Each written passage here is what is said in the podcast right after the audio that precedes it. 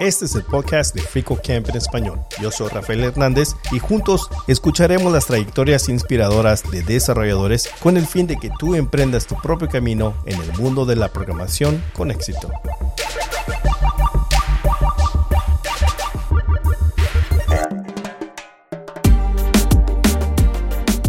Yo creo que el más satisfactorio para mí hasta el día de hoy ha sido 3Y, porque es open source eh, y porque es impresionante ver lo que la gente está creando con algo que tú creaste, que tú tuviste eh, la perseverancia al principio de sacarlo adelante y ver que hay gente haciendo juegos que yo ni siquiera sé hacer.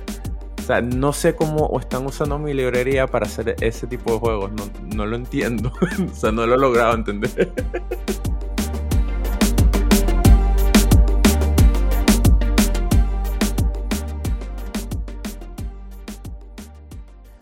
Hoy me acompaña Álvaro Saburido, quien trabaja para Storyblock como DeadRail.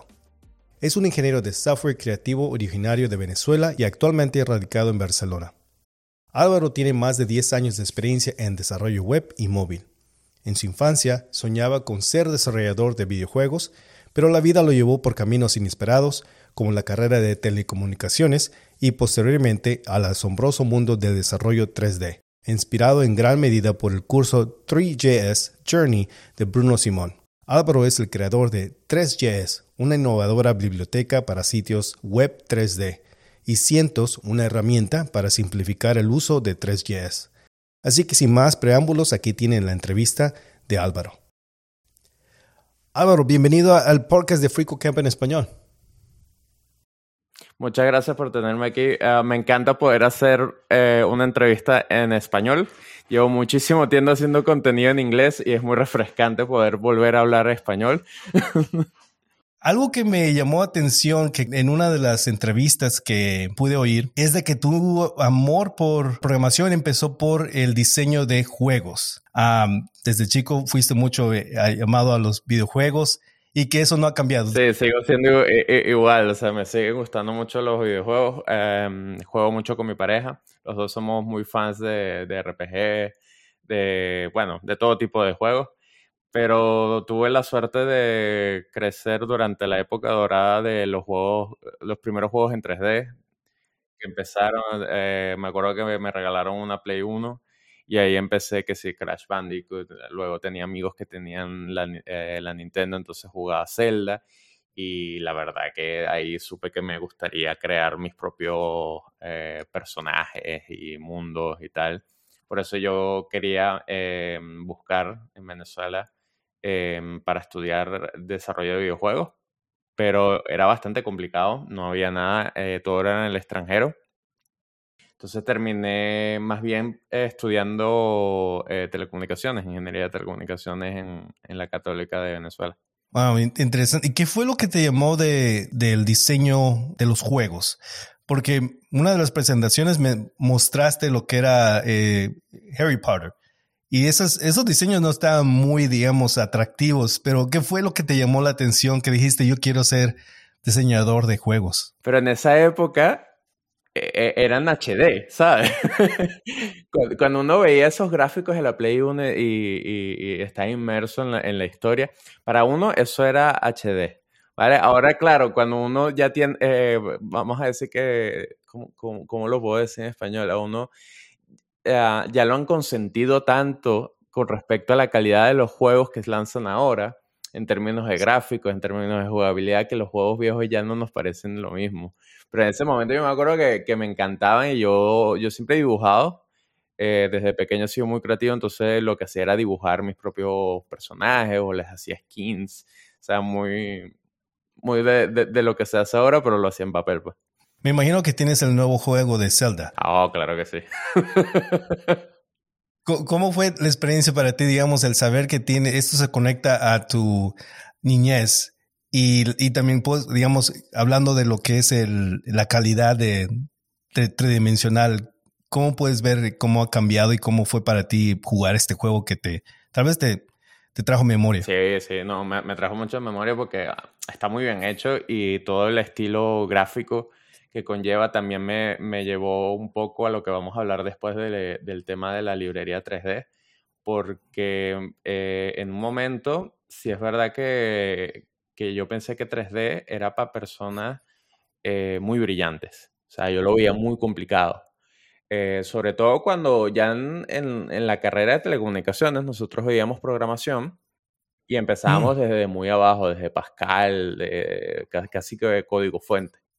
Y claro, cuando empiezas a, entender la programación, empiezas a aprender a programar, luego te haces una pequeña web y tal, yo decía, wow, la gente que hace 3D, sobre todo en la web, me chapó. Eh, muy cracks todos. Entonces, claro, eh, durante ese tiempo yo, yo me olvidé un poco del 3D. Seguí jugando muchos videojuegos y creando cosas. Algún, alguna vez hice algún mod o algo así eh, solo para, para experimentar pero más que todo me centré, bueno, en, la carrera de telecomunicaciones. ¿Cómo fue ese proceso de adaptación hacia la programación de telecomunicaciones? Pues fue muy gracioso porque nunca pensé que me iba a gustar la programación. Cuando entré en telecomunicaciones, más bien pensaba el resto de, aptitudes como diseño de circuitos, eh, diseño de antenas, todo ese tipo de cosas. Eh, redes, sobre todo, pero durante la carrera cuando empecé a ver programación me empezó a gustar muchísimo. Eh, también se me dio muy bien, tuve mucha facilidad y hice muy buena conexión con mis profesores de programación. Incluso llegué a dar alguna práctica en plan sustituto, ese tipo de, cosas que, puedes hacer en la universidad. Y ahí empecé a hacer juegos incluso. O sea, me acuerdo que, que cuando aprendí C++, y, no me acuerdo que los otros, eh, no, C Sharp no lo llegué a, tocar, pero me hizo un, tipo Mario RPG, pero con mi propio muñeco, todo pixel art y tal. Entonces mis profesores empezaron a, decirme un poco como que, mira, ¿te equivocaste de carrera? O, pero me gustaba mucho telecomunicaciones, siempre me, me llamó mucho la atención. Entonces, nada, yo seguí en telecomunicaciones, me terminé graduando pero sí es verdad que durante la... Mm, me ayudó mucho el, tema de haber visto programación en la carrera porque empecé a trabajar como desarrollador web en esa época para pagarme los estudios.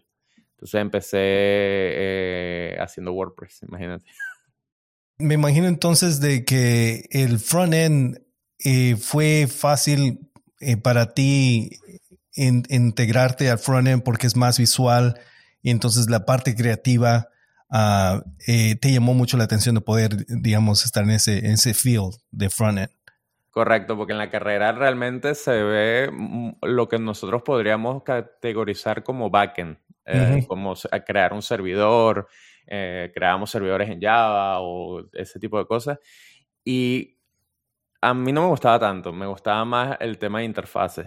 Y sí logré, tuve la suerte de que pude combinar mi pasión emergente por programación con la creatividad que siempre tuve de dibujo, de temas de diseño y tal, lo pude combinar en frontend y yo creo que por eso eh, calcó también conmigo. No, algo que mencionamos al principio, eh, que fue muy difícil, digamos, aspirar a poder empezar la carrera de, de desarrollador de videojuegos en Venezuela. ¿Cómo fue para ti, digamos, aceptar que eso no, era, no iba a ser una opción para ti?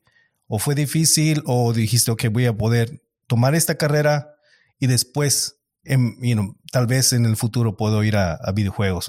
Sí, me, me, olvidé, me olvidé de la carrera, de la posibilidad de, porque tampoco conocí a nadie que estuviese en ese mundo, eh, que me pudiese aconsejar un poco, lo mismo había maneras de, de poder estudiarlo, pero en ese momento lo que encontré fue eh, compañeros que iban también a la carrera de telecomunicaciones y la verdad que lo dejé aparte durante muchísimos años. Eh, recién fue, no el año pasado, el anterior, que decidí empezar el curso de, Bruno Simón, porque lo vi y dije, bueno, tengo que poder hacerlo.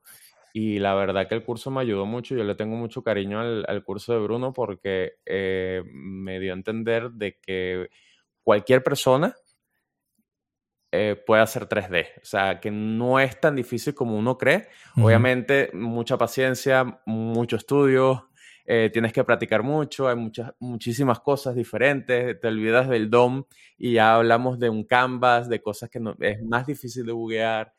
Pero claro, haciéndolo el curso poco a poco y viendo que de repente creas eh, ciertas figuras, que si una dona, que si tal, y eh, al mismo tiempo aprendí a modelar, es decir, me metí en un curso, bueno, no me metí en un curso, realmente cuando digo que me metí en un curso es que me metí en YouTube a aprender Blender.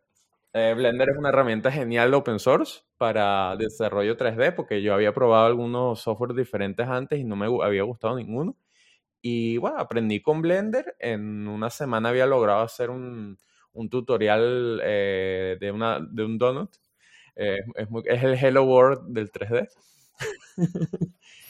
y claro, empecé tanto la programación como el modelado. Y entonces, claro, cuando aprendí de que podía modelar cosas y luego exportarlas a mi página web usando 3GS, ahí em, las cosas empezaron a, hacerse más interesantes. Hablando un poquito más de esa transición que de Venezuela a España, ¿qué te llevó a moverte a España y cómo fue esa transición? En verdad es una historia bastante, eh, entre comillas, divertida porque pasó muy rápido. Es decir, yo tenía tiempo trabajando en Venezuela, ya me había graduado, eh, me acuerdo que estaba ganando 25 euros como ingeniero de telecomunicaciones. O sea, os podéis imaginar lo complicada que era la situación en Venezuela, sobre todo para los jóvenes que querían empezar su propia carrera, tener su propia casa, tener tal. Entonces yo quería emigrar a Santiago, a Santiago de Chile. Mi ex jefe estaba ahí. Yo en ese momento era freelance, eh, me encargaba de todo, de todos sus proyectos, los había dejado él. Y tuve la suerte de que un día me llamó el que era mi tutor de tesis de la carrera, que hicimos una tesis de, una cosa completamente diferente, de sensores inalámbricos, una red de sensores inalámbricas, WSN. Nada que ver con programación eh, de web. Y entonces me llamó y me dijo que se quería trabajar con él en Francia. Claro, era mi vía de escape de Venezuela. Entonces, eh, prácticamente en dos días tuve la reunión con el CEO y me dijo, bueno, te vienes en un día. Me compraron los pasajes y en tres días me estaba en Marsella, en Francia.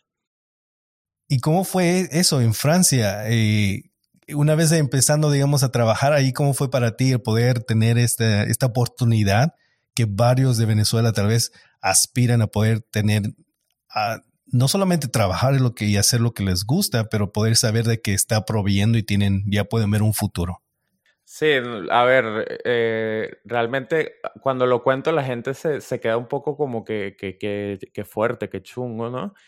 Pero yo creo entre todo que fui muy afortunado porque primero mi familia eh, tenía nacionalidad española, cosa que la mayoría no tiene la suerte de tener. Entonces, claro, yo viniendo a Europa pude eh, sacaron los papeles bastante rápido en España y eso me dio oportunidad de trabajar en cosas que eran relacionadas a mi carrera. Yo empecé ahí como eh, haciendo telecomunicaciones. Eh, nosotros trabajábamos en poner wifi en toda la región de transporte del sur de Francia, cosa que estuvo muy cool. Conocí mucho mundo. Pero claro, para mí era un choque muy fuerte porque iba de noche, por ejemplo, íbamos de fiesta a 4 de la mañana y no tenía miedo. O sea, no, no como en Venezuela, que uno tenía que está preocupado de si vas de noche, que te pueden asaltar y tal. Para mí fue un choque muy fuerte. Eh, sí había tenido contacto con la cultura europea. Mi casa era más europea que venezolana realmente. Yo era el más venezolano de mi familia. eh, pero claro, e, esa adaptación no me costó tanto. Traté de aprender francés, me lo tomé como una oportunidad Lamentablemente, la compañía en la que, me había traído era una tapadera. Y me, terminaron dejando botado en Francia. O sea, tuve que, tuve que decirle al cliente eh, que la, compañía los iba a dejar botados y que yo me tenía que volver a Barcelona porque no tenía dónde quedarme. Y fueron tan buena gente conmigo porque habían, eh, los había ayudado a solucionar unos problemas legales con unas cámaras y tal. Que el señor del atelier este, me ayudó a venir a, a, Barcelona. Porque sabía que yo estaba solo, que no, o sea, yo no, yo no tenía familia aquí, nada, o sea, yo me vine solo. Entonces, claro, al ver que me habían dejado botado esa, esa compañía, pues me imagino que el señor francés le dio en el corazoncito y me, me quiso ayudar.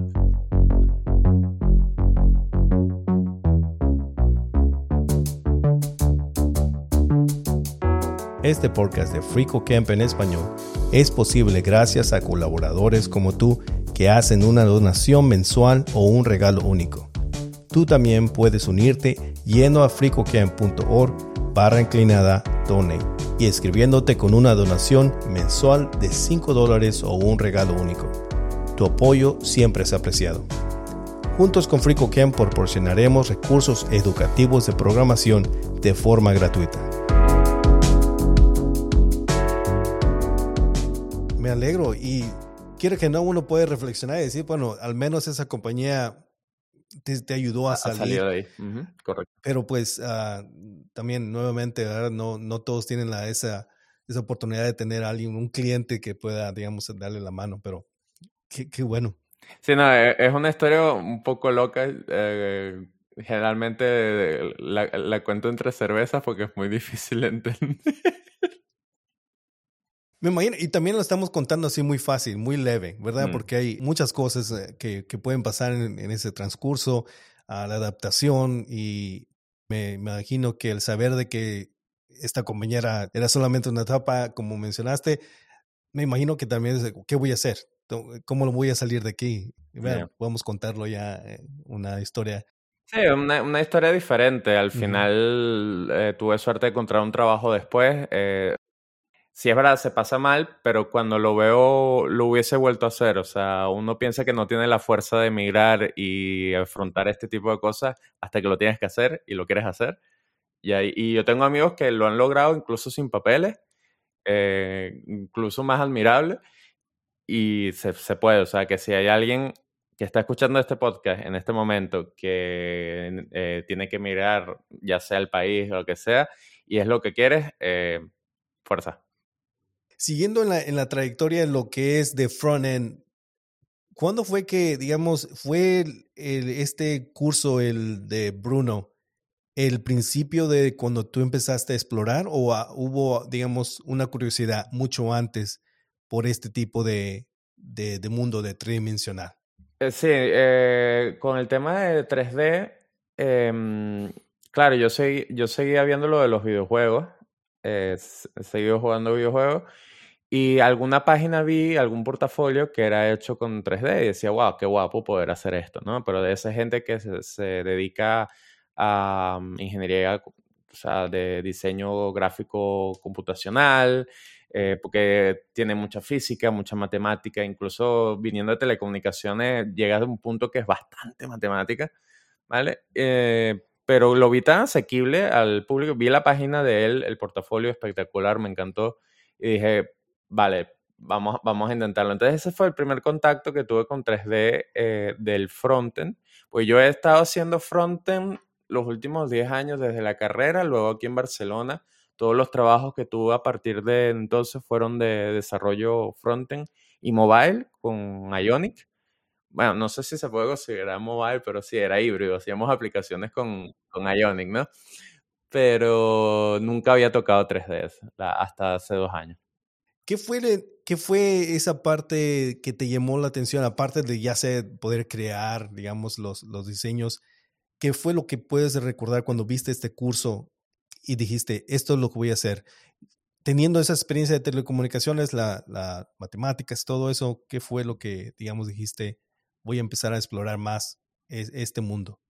Pues la verdad que eh, yo soy mucho de tener side projects. Creo las mejores herramientas que un ingeniero puede tener, porque no siempre en tu trabajo vas a poder explorar nuevas cosas, ¿no? Entonces, yo he tenido trabajos en los que el tech stack estaba cerrado, eh, he tenido la suerte que en la mayoría de mis trabajos he podido trabajar con Vue, he trabajado con Angular, he trabajado con React, he trabajado con casi todo. Entonces, para mí los side projects fueron una vía de escape para yo aprender cosas nuevas. A mí, sinceramente, soy adicto a aprender cosas nuevas. Todos los fines de semana estoy leyendo algo nuevo para aprender, etc. Y lo del 3D lo agarré como un challenge. Y dije, bueno, vale, ya soy un desarrollador decente web eh, vamos a ver si puedo aprender 3D, ¿no? Eh, y lo tomé como un side project. Vamos a hacer una pequeña página con una escena, eh, aprender a, mm, a, añadir objetos. Claro, me fui dando cuenta con el curso y con los recursos que estaba viendo que no era tan difícil, que con JavaScript, ¿vale? era mucho código, pero que era accesible, se podía hacer. Y cada vez los, eh, las lecciones del curso hacían cosas mucho más cool y era como, wow, no sabía que se podía hacer eso. Entonces aprendes a hacerlo de los materiales, que los materiales no es un solo, no es una sola textura, por ejemplo. Tú sabes el color de un material, sino que lo que hacían en los videojuegos anteriormente, cuando no habían los recursos, es que cuando tú modificas la geometría de algo, de un modelo, por ejemplo, todos eran poligonales y tenían como una textura eh, planchada encima, ¿verdad? El, de Harry Potter de PlayStation 1 era prácticamente una cosa dibujada encima de un polígono. Entonces, lo que hacían es hacer diferentes mapas con diferente tipo de información, uno para el color, otro para el desplazamiento de los vértices, otro para eh, si es metálico o no, eh, si es más robusto o no el material, y todo eso lo combinan uno solo y modifican. y yo cuando, cuando vi eso dije, toda mi vida ha sido una mentira de cómo hacían los videojuegos cuando yo era pequeño, ahora entiendo todo. fue guay, fue, fue, fue muy guay entender cómo se hacían las cosas. Oh, fascinante. Y menciona, eh, con respecto a eso de, side projects, eh, vi un video donde eh, que lo dedicaste especialmente eso a que como desarrollador es importante tener side projects, poder dar, digamos, ese, esa chispa. Aunque uno ama programación, llega a ser monótono, ¿verdad? Sigue haciendo lo mismo, ah, al menos de que la compañía, la agencia siempre esté cambiando de, de proyectos, pero si no, uno uno tiende, digamos, a no tener ese, ese mismo entusiasmo por crear algo y entonces side projects puede ser tu, tu solución. En, en esto del, del, tridimensional, ¿cómo surgió, digamos, cómo fue ese proceso de, de tú estar aprendiendo sobre el, el 3JS y explorar este mundo y después de ahí de decidir crear algo para Vue?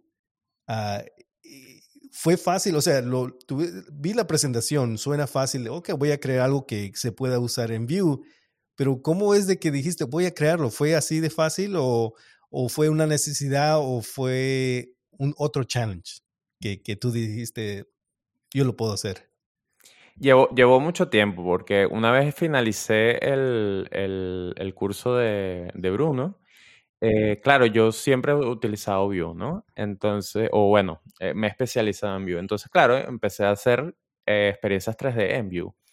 Y no era tan sencillo, o sea, había mucho código que tenías que, que repetir, tenías que montar de manera, o sea, cuando la escena se montaba y el canvas se montaba, pasabas la referencia, con esa referencia montabas la escena. Entonces ya empezaba a ser un poquito más complicado. Y estuve investigando, había en ese entonces una librería llamada Trois, que era un, un wrapper manual de, de, todas las instancias de, de 3GS a Vue. Entonces empecé a usarlo y molaba, eh, las cosas funcionaban y yo podía crear cosas, o sea, eh, elementos de la escena, no solo usando JavaScript, sino usando componentes de Vue.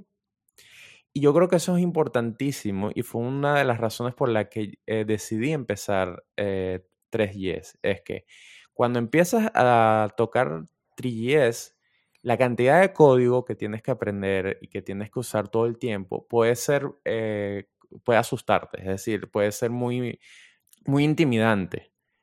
Porque uno tiene su impostor syndrome de no, no voy a ser capaz, no sé qué.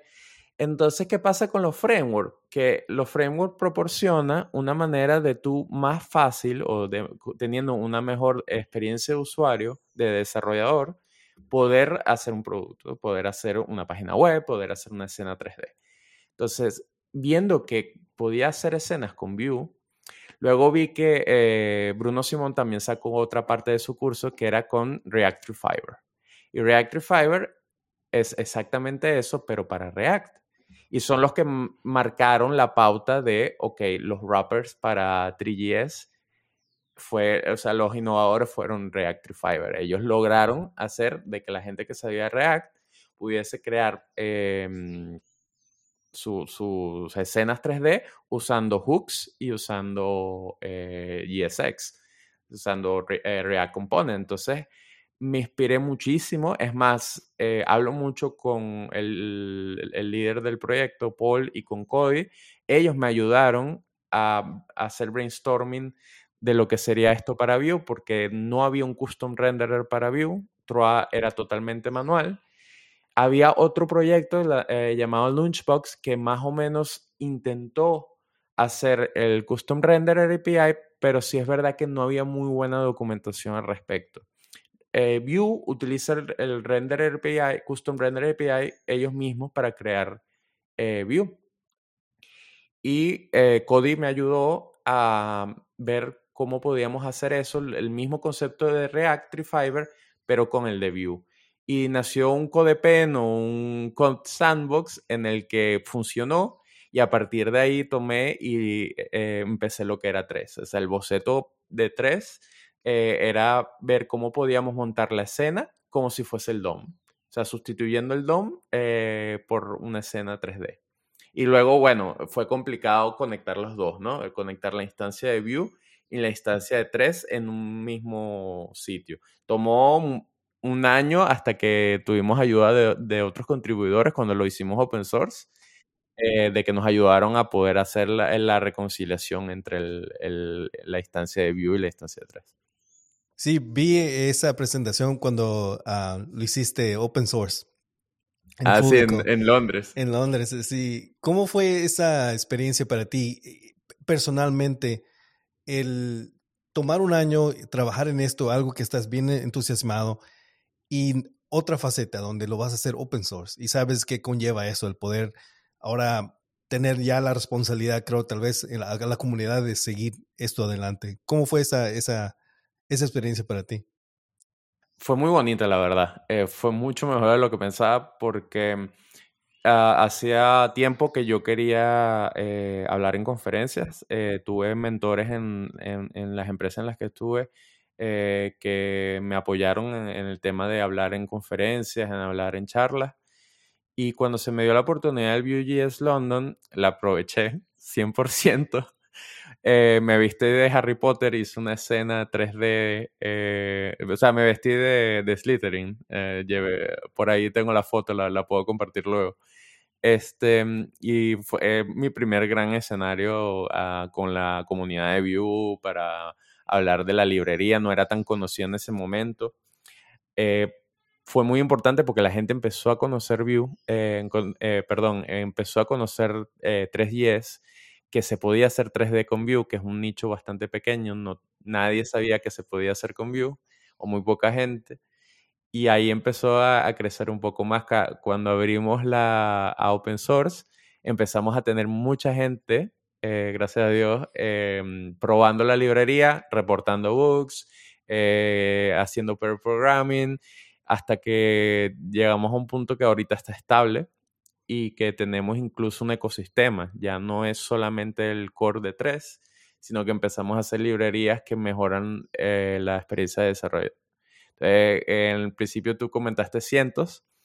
Eh, fue un mal chiste, fue 300, eh, o sea, significando que eran 300 abstracciones que se podían hacer, que si Composable, Components de View para la lluvia, un componente para poder hacer scroll y hacer una escena de scrollytelling, un composable para importar eh, los modelos de un programa como Blender y eh, así empezó y ahorita tenemos no sé cuántas abstracciones, está creciendo muchísimo. Eh, hace un par de días lanzamos la versión 3.5 que tiene incluso un, componente que te permite agarrar HTML, componentes de Vue y meterlos dentro de tu escena. Entonces puedes meter un modelo de una laptop o de un teléfono y hacer un embed de un iframe de tu página web. Entonces vas a tener como una escena con tu página web ahí mismo. Y puedes scrollear la página web, puedes clicarla, todo. O sea, funciona. Wow. Yo creo que una de las cosas que que todo desarrollador quisiera tener es poder crear algo que muchos usen. Es porque es muy satisfactorio. Es, es lo más satisfactorio que hay. He tenido la suerte que he tenido muy buenos trabajos. He, estado en proyectos muy, muy, muy importantes. Pero yo creo que el más satisfactorio para mí hasta el día de hoy ha sido 3Y, porque es open source eh, y porque es impresionante ver lo que la gente está creando con algo que tú creaste, que tú tuviste eh, la perseverancia al principio de sacarlo adelante y ver que hay gente haciendo juegos que yo ni siquiera sé hacer. O sea, no sé cómo están usando mi librería para hacer ese tipo de juegos. No, no lo entiendo. o sea, no lo he logrado entender.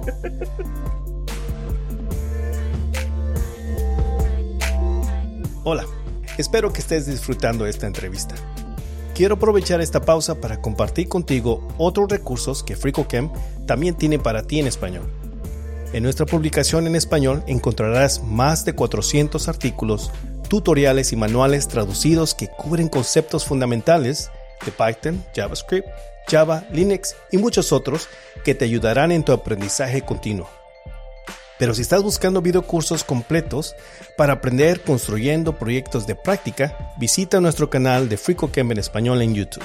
Ahí encontrarás videocursos completos que suman más de 40 horas de práctica construyendo proyectos paso a paso para aprender Python, JavaScript, React, Node.js y más. Todos los enlaces de estos recursos gratuitos y otros los encontrarás en las notas de este episodio.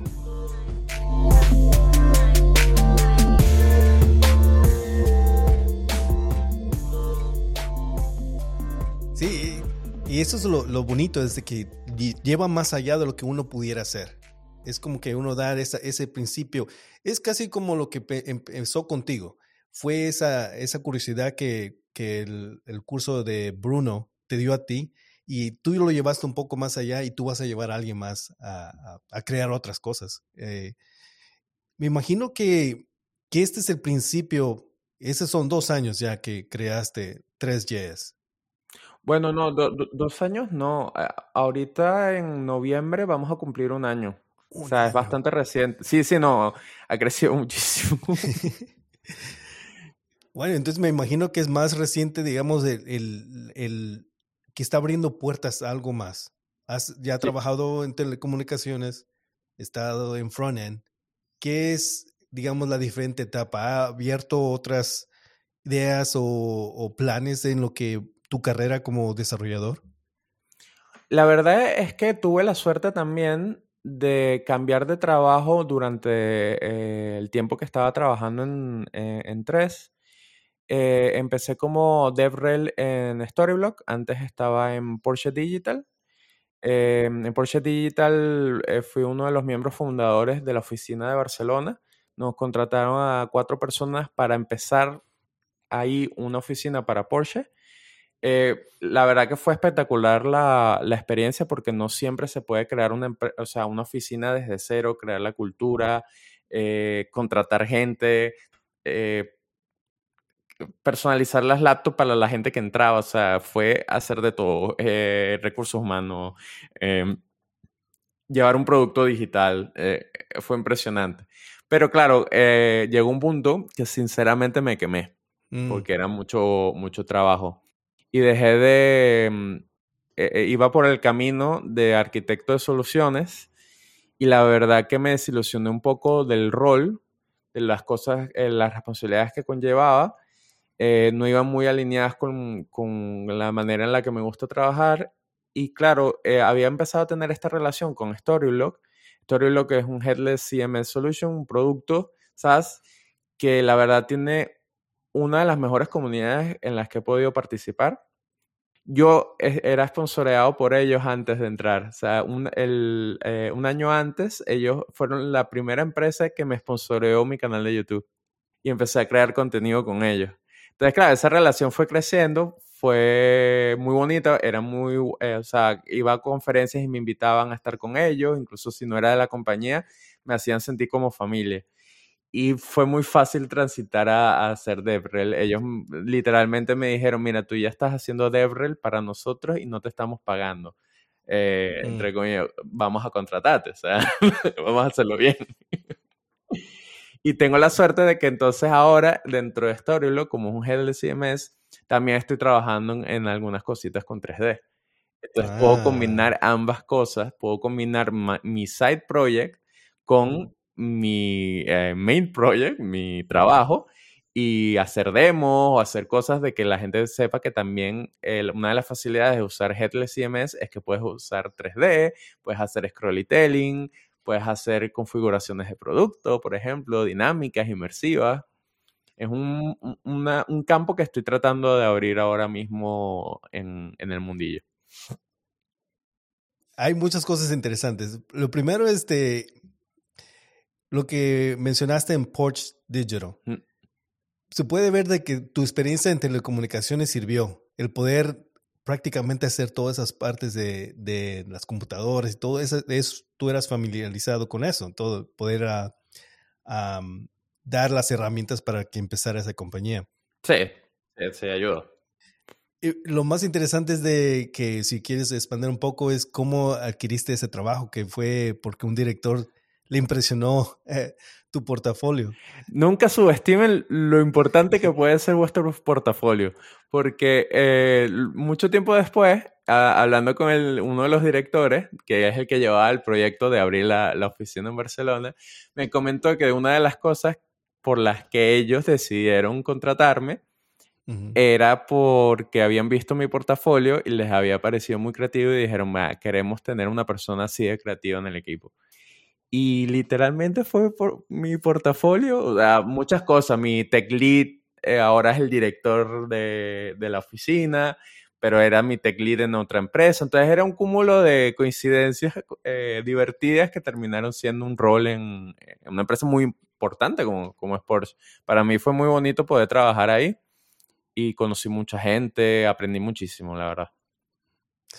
Sí, sí. Ahora, eh, hablando de, de Storyblock, que fuiste embajador, como mencionaste antes, al, al poder trabajar ahora como DevRel, ¿cómo ha sido tu experiencia? Este, este rol es, teóricamente es nuevo, ya antes era advocate o evangelist.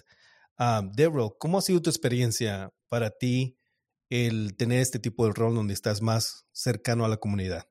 Pues la verdad que para mí ha sido bastante, bastante guay o sea, eh, muy divertido porque ha superado mis expectativas. Es decir, em, al principio decía, wow, estoy cambiando de rol y de, rol muy de un lado para el otro, o sea, de tech lead o arquitecto a, más de comunicaciones, de marketing, incluso de ventas. Entonces, eh, puedo decir que em, no llego al año todavía en Storyblock, pero estoy muy feliz del rol que estoy haciendo ahorita, me estoy divirtiendo muchísimo, estoy disfrutando muchísimo mi trabajo, porque eh, ser DevRel, aparte de una compañía como, como Storyblock, que es muy flexible, es muy eh, sana, eh, healthy, tiene una cultura muy healthy, es completamente remota, por ejemplo, hago de todo. Es decir, el DevRel realmente cubre muchas áreas. Yo, yo traté de crear en, en, Porsche la figura de Devrel, pero es verdad que Devrel tiene sentido cuando tú tienes un producto que aparte tiene una cara visible a una comunidad de desarrollo, ¿no? Como los Storyblock. Entonces ahí fue que empecé a entender lo que era el rol como tal. Y en Storyblock me gusta de que hay varias áreas. Hay lo que es eh, documentación, por ejemplo, o hay eventos, eh, vamos bastante eventos, me, ha ayudado mucho al tema de dar charlas también. Eh, estoy preparando mi primera charla conjunta de Storyblog y 3D para hacer scrollytelling. Y el, tema de DevRel, sí es verdad que a veces es como muchos focos a la vez. O sea, tienes que saber organizarte muy bien. Me ha ayudado mucho a, organizarme. Em, tienes eventos, artículos, que, que, era lo otro que quería comentar demos con clientes y con... Eh, es importante, el apoyo a, ventas. Entonces, eh, el otro día estaba conversando con Tim Benkins, eh, no sé si lo conoce, él es DevRel ahora en Highfive, es muy crack en la comunidad anglosajona. Y estábamos hablando de lo importante para un DevRel tener nociones importantes de, de marketing y de ventas, porque realmente tú como DevRel apoyas a la compañía a poder eh, dar a conocer el producto, enseñar acerca del producto y al final convertir. Es un rol muy importante para la conversión y para apoyo técnico, para, por ejemplo, si tienes agencias que están trabajando contigo, em, das ese apoyo también. O sea, eh, ha sido muy interesante y es completamente diferente a cómo lo usas como usuario. de que yo lo usaba para proyectos personales o para clientes antes de entrar a Storyblock. Una vez que entras y entiendes todo el producto, todas las posibilidades que tiene el producto, eh, el nivel, eh, por ejemplo, Enterprise, o sea, la cantidad de features que hay en Enterprise, dices, wow, ok. Y eso lo, lo, lo, tienes que aprender bien para tú poder eh, enseñar acerca del producto. Y una de las cosas que da DevRels, aparte de, digamos, de ser diferentes roles, es de poder tener esa, mm, esa, ¿cómo digamos, de poder interactuar, digamos, como el desarrollador que va a usar el producto y al mismo tiempo abogar por ellos, el decir, oh, yo veo, yo también veo ese, esa necesidad, digamos, ese problema que puedes tener. pero hay, como hay muchos tipos de compañías que tienen DevRels, no todos tienen ese, digamos, esa facilidad de tener, uh, como en lo que, en tu caso que mencionas, que haces varias cosas. He oído que hay unos que tal vez ya no han tocado código, que la mayoría de, su, de sus funciones es de conferencias, hacer contenido de, ya sea en video o en blogs, pero entonces dependiendo en qué compañía uno esté trabajando, es diferentes roles y, lo que uno va a ejercer. Cambia mucho, cambia mucho. Y, por ejemplo, una de las cosas que me gusta de Storyblog con respecto a la comunidad es que Storyblog mm, apoya mucho a la comunidad, no solo de, desarrollo de, embajadores, de personas que están usando Storyblog, sino también open source. O sea, eh, Storyblog sponsorea eh, proyectos open source porque es un proyecto que está hecho con proyectos, o sea, parece fácil decirlo, pero la mayoría de compañías out there eh, tienen sus productos hechos a partir de librerías que son open source, pero no contribuyen a esas librerías, ¿no? Y a mí me encantó que Storylog sí lo hace. Y eh, los SDK, por ejemplo, los mantenemos nosotros, pero son open source. Es decir, el feedback directo de los desarrolladores va a GitHub eh, nosotros priorizamos, obviamente, tenemos nuestros procesos, pero tenemos el feedback directo de la comunidad, de cómo están usando los SDK, todo eso. Y el producto también tiene el roadmap visible. Es decir, eh, todo el mundo puede ver en lo que está trabajando Storyblock ahora mismo en su producto. me pareció una mentalidad súper, súper, súper cool. Eh, no estaba acostumbrado a esa mentalidad y ahora me cuesta verme sin ella, realmente.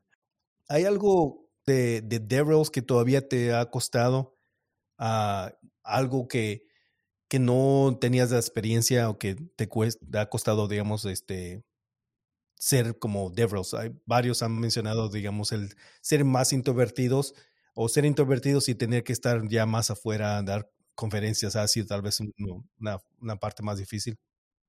Sí, realmente el, el, tema de, de, la introversión es algo que, que, he hablado con bastantes compañeros yo no soy realmente introvertido, he sido más extrovertido, eh, por eso no me ha costado tanto el tema de dar conferencias y tal.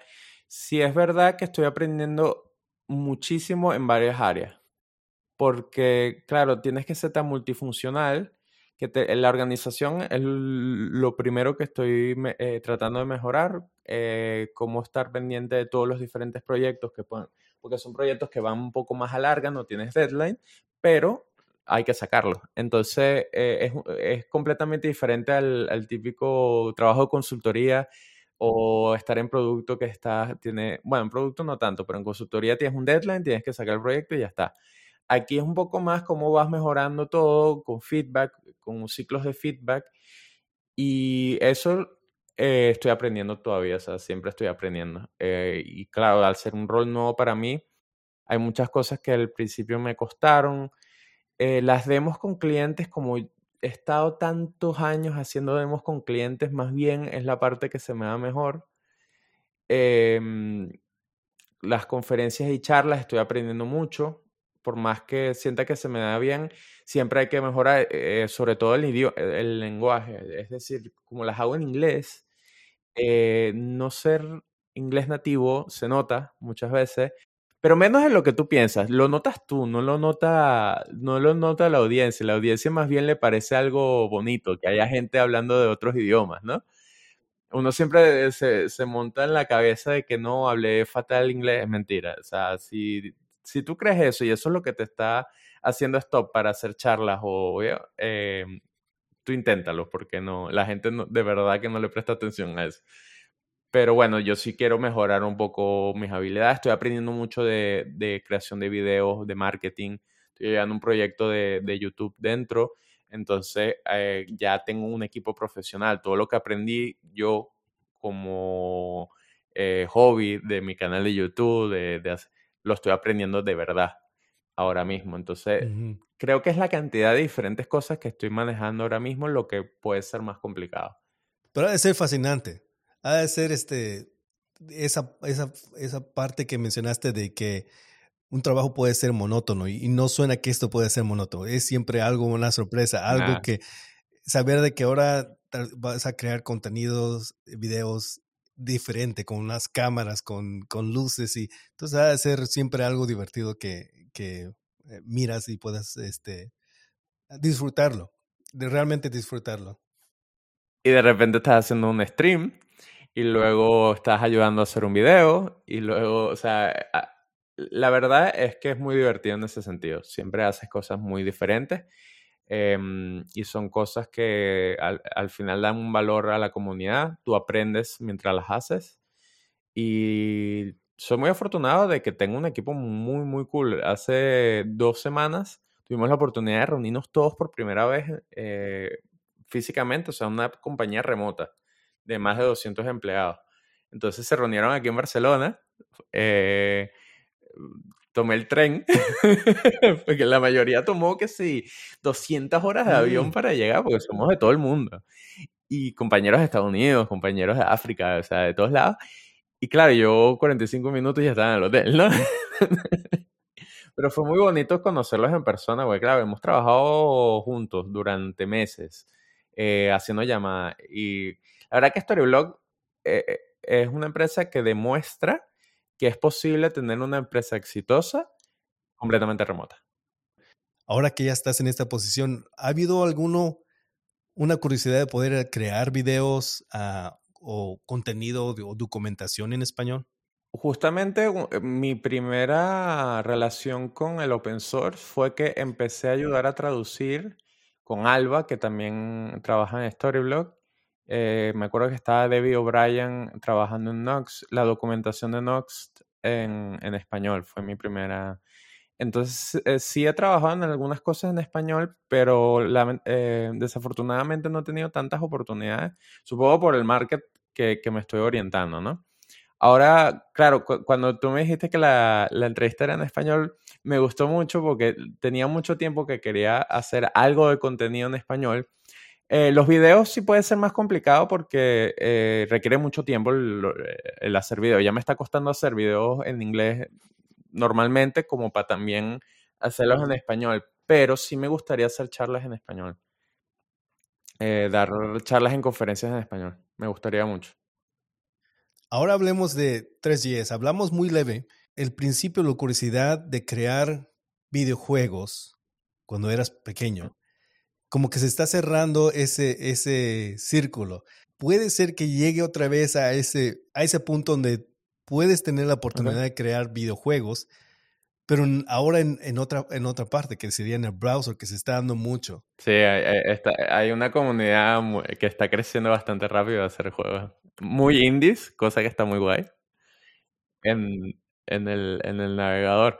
Eh, no lo niego, claro que sí. Em, ahora mismo la, la librería como tal está más estable. Sí hemos planeado para el año que viene empezar a tocar físicas. Entonces la idea sería tener un paquete que te permitiera integrar eh, probablemente Rapier, que es un, eh, está basado en WebAssembly, em, para la física. Entonces, esto añadiría la posibilidad de toda la geometría, todos los modelos, eh, poder crear cuerpos rígidos, fluidos, y ya con eso, ya hay gente haciendo videojuegos con, con 3 que no requieren física o simulan la física ellos mismos. Pero ya tener algo parecido a un engine, no es un engine, pero digamos que algo que te permita hacer física ya da pie a poder hacer cosas un poco más interesantes. Entonces, sí, mi, mi goal en los próximos años, dos, tres años, es hacer un juego pequeño. Eh, a largo plazo sí me gustaría hacer un juego indie. No sé si necesariamente en web. Eh, también mis planes está aprender Godot en el futuro. Me parece muy interesante, sobre todo con todo lo que pasó ahorita con Unity y con Unreal. Em, creo que Godot merece mucho la pena. Es como un pequeño blender de la, de la comunidad de videojuegos. Y me gustaría, sí, pero como, como challenge personal. Si, es verdad que yo ahorita estoy claro de que mi carrera es de desarrollo web y gracias a Dios tengo la manera de combinarla con 3D. Pero la, el tema de videojuegos, mucha gente me ha preguntado si me quiero cambiar a, a ser programador de videojuegos ahora que, que tengo, podría, ¿no? Ya no, porque yo disfruto mucho mi trabajo, me gusta mucho lo que hago. Ser DevRel es muy divertido, me gusta mucho el frontend. Entonces yo me quedaría en, lo que esté, pero sí voy a crear cositas yo por mi cuenta.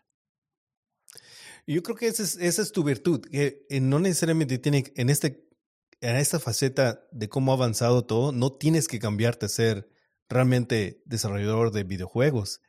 Eh, eh, estás explorando esta, esta parte donde puedes tú dar estas herramientas, donde se pueden crear no solamente videojuegos, se está dando mucho a poder eh, tener cursos interactivos donde pueden, digamos, pueden aprender ya sea programación o aprender ciertas cosas, pero más interactivos y no solamente videojuegos. Así que me imagino que al poder cambiarte solamente a eso, te limitas. Entonces te, limitas, entonces creo que eso es, eso es lo bueno, que siento que todo ha servido para, para algo en, tu carrera de telecomunicaciones, front-end, y ahora poder tener esta experiencia de no solamente uh, como crear algo tridimensional, 3D, pero tú realmente creaste o eres parte de, de la creación de 3G, 3GS. Imagínate que si hubieras tomado esta carrera al principio en Venezuela.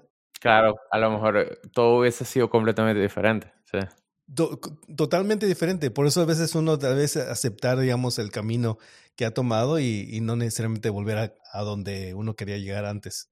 O volver, pero de alguna otra manera. Para mí es igual de satisfactorio a, lo mejor no haber participado en un juego AAA desarrollando una sección en la que voy a desarrollar un barril y un muñeco Ah, bueno, lo, lo, hago ahora por mi cuenta, lo publico en la, en la, comunidad. La comunidad es muy divertida, tanto la de Vue como la de 3D. Eh, nos apoyamos mucho entre todos. Entonces, yo creo que es un sweet place eh, para mí. Un poquito hablando de tu canal de Álvaro Dev. Algunos, algunos planes, mencionaste que ahorita estás más enfocado en, en inglés. Tal vez puede ser que los cursos no lo vas a, a compartir en, Avero Dev Labs. Más sería en Storyblock. O bueno, otras plataformas. O sea, tengo oportunidades de crear cursos en, en, otras ah, plataformas, eh, pero ya son cursos pagados, eh, cursos con una estructura, eh, muy diferentes a lo que hago yo más hands-on en, en, en, mi canal de YouTube. Entonces yo haría, haría una combinación de contenido. Ahorita estoy creando bastante contenido dentro de Storyblock eh, por eso también he dejado un poco de crear contenido en mi, en mi canal de YouTube, pero eso no quiere decir que no esté trabajando en renovarlo un poco, la manera en la que estoy haciendo los videos, probablemente más efectivos, menos largos, por ejemplo, eh, jugando con las analíticas para saber qué va mejor. Y si es verdad que el año que viene quisiera enfocarme un poco más porque ya realmente a partir de ahora eh, que la librería está estable, ya es mucho menos trabajo. O sea, si es verdad que llevar un ecosistema open source requiere mucho trabajo fuera de tu trabajo normal. O sea, yo hago mi trabajo normal y luego bastantes horas a la semana de open source. Eh, pero es lo que me gusta, claro, entonces no, tampoco me quejo, pero mm, sí ya conlleva mucho trabajo, mucha dedicación y hasta de ver PRs de diferentes personas, contribuidores, eh, no solamente programar tú, sino ver eh, que todo lleve un cauce que esté estandarizado en los diferentes paquetes. Eh, apoyar a la gente que está contribuyendo, mentorizar un poco en tema de que ahora mismo el paquete de cientos lo lleva otra persona eh, que tomó el ownership completamente, que es Jaime. Y en el, el paquete de post-processing va a pasar lo mismo con, con, otro compañero llamado Tino. O sea, yo los ayudé al principio a montar todo, pero ellos ya están llevándolo ellos y con los contribuidores. Entonces, eso fue un consejo que me dio Patak, eh, Matías, de, de Bit, eh, que claro, una sola persona llevando un ecosistema no es viable y que la mejor manera es de poder enable, eh, poder ayudar a gente a seguir ese trabajo, seguir esa motivación, porque la motivación se acaba también. Después de un año completo, a veces digo, wow, quiero descansar un poco de 3D, quiero hacer una página web normal, ¿no? Pero luego al, día siguiente estoy haciendo 3D otra vez, o sea que también... Pero bueno, ayuda un poco a continuar la motivación. No, y yo creo que también lo que llena es de poder saber de que va a seguir. Ya tú diste, digamos, la pauta al principio y eso va a seguir y eso es, es, muy bueno. Crece, crece uno, yo creo, más cuando da esa oportunidad a alguien más de llevar esa, las librerías o en este caso lo que has creado más allá. Y que hay demasiada gente talentosa afuera, o sea, es impresionante los cambios que han hecho en la librería, sobre todo en el core. Claro, uno empieza haciendo código un poco feo, ¿no? O sea, y luego hay gente que sabe mucho y te hace un PR en el que te explica el refactor y tal. Y claro, eh, juega un poco también con, con, algo inherente que tenemos los seres humanos, que es un poco el ego, ¿no? Eh, de también decir, va, me equivoqué, aceptar el feedback, decir, lo hice de esta manera porque no tenía tiempo o porque no sabía hacerlo. Y luego hay mucha gente que viene a la librería con nuevas ideas, con nuevas maneras de hacerlo. Y es como, tienes que dejar un poco el ego atrás y decir, mira, esto ya no es solo tuyo, es de la comunidad y deja que la comunidad... Eh, yo creo que es la mejor manera de que crezca. Uno termina haciendo un cuello de botella y, no, no puede ser. Ah, lo bonito es que crezca y que la gente haga cosas con lo que tú creas. Algo que tú puedes recomendar a alguien que esté interesado en este mundo de, programación, específicamente en, en 3D, ¿Cómo empezar, digamos, cómo em, empezarías tú en, estos momentos uh, como principiante? Librerías como tres, como Reactive Fiber, pueden ser un buen inicio y hay mucha gente que, que, que podría decir lo contrario, ¿no? De que deberías aprender eh, 3GS primero súper bien. No estoy completamente de acuerdo. Para mí es más importante que una persona empiece a hacer algo y que tenga eh, o sea, que pueda empezar a crear ya. Es decir, que los pasos desde empezar a hacerlo hasta tener una escena sean más cortos y que luego, eh, experimentando, vas teniendo más conocimiento de, de 3GS. Lo mismo pasa con, con los frameworks. O sea, cuando alguien empieza un framework, aprende el framework, sí, y luego cuando tienes que hacer troubleshooting es que uno aprende también bastante el idioma que está por debajo pero yo creo que son una herramienta como para dar esos primeros pasos. Luego, obviamente, siempre recomiendo The Basics, eh, 3GS para entender lo que pasa por debajo.